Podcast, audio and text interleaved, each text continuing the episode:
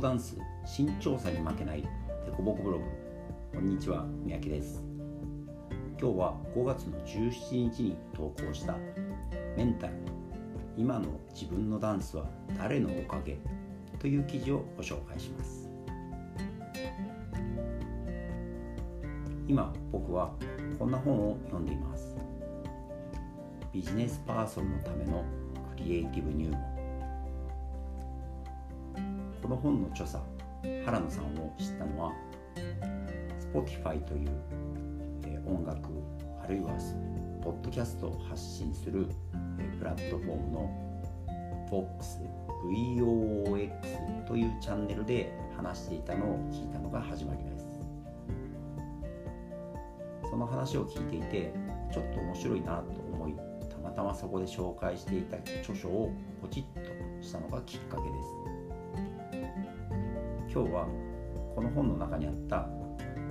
ある部分をご紹介しようと思います。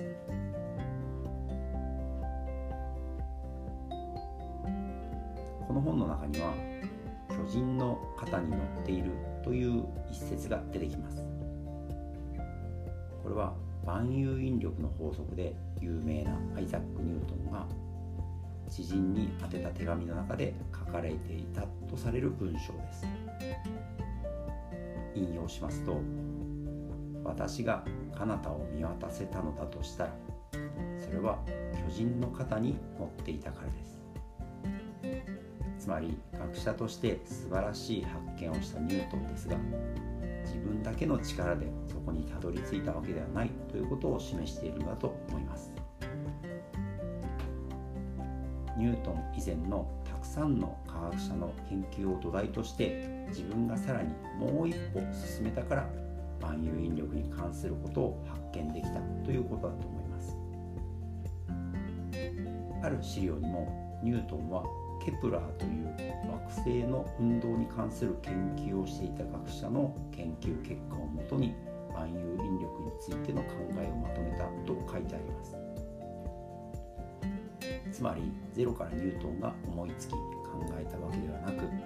今までの歴史の延長線上にたまたまこのような言い方が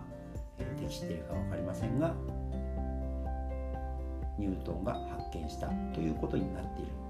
という思います。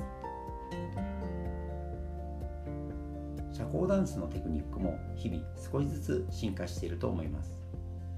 今自分が踊れるのも自分の努力だけでなくそれまでにたくさんのダンサーが少しずつ蓄えてきた知識を利用しているだけなのです。つまり巨人の肩に乗っているだけなのです。そのダンスの巨人ははるか昔からいた有名無名にかかわらずたくさんのダンサーたちが真摯にダンスと向き合ってきた結果なのだと思います。もしその気持ちを忘れると巨人から手痛い仕打ちを受けることになるかもしれません。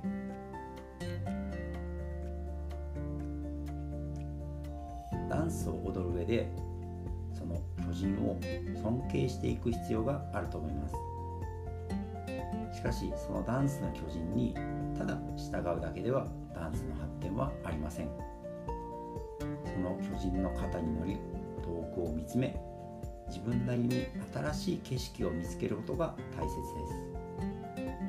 す。その結果自分自身も巨人の一部としてダンスの巨人をわずかに大きくできればこれほど嬉しいことはありません。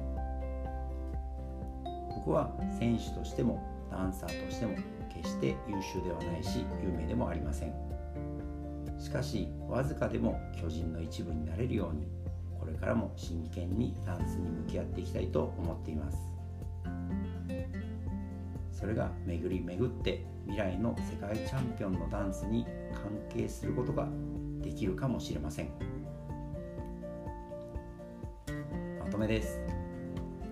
ダンスの巨人は全てのダンサーの意思が作っている。以上となります。このポッドキャストでは社交ダンスデコボコブログの記事の紹介を中心に社交ダンスのことあるいはダンスに関係ないことなども紹介していきますのでよかったらまた聞いてください。また概要欄の方に今日ご紹介した記事の内容を見られるリンクを貼っておきますのでそちらの方もよかったら読んでみてください。それではまたお会いしましょう。さようなら。